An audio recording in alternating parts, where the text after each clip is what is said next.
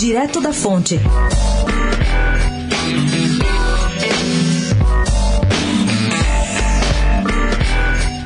Alvo de um pedido de expulsão do PSTB feito por aliados do governador João Dória, o sociólogo Fernando Guimarães esteve recentemente com o ex-governador Geraldo Alckmin, que foi padrinho de Dória. Na agenda dos dois, o movimento Direitos Já, que reúne lideranças de 16 partidos em oposição a Bolsonaro. Teve muita gente que viu no gesto de Alckmin uma provocação a Dória, que não pode ver na frente o líder tucano da corrente esquerda para valer. Guimarães é um veterano do PSDB, começou na juventude, mas hoje lidera um grupo interno que tem ideias que são questionadas pelos doristas, a começar pelo nome, Esquerda para Valer.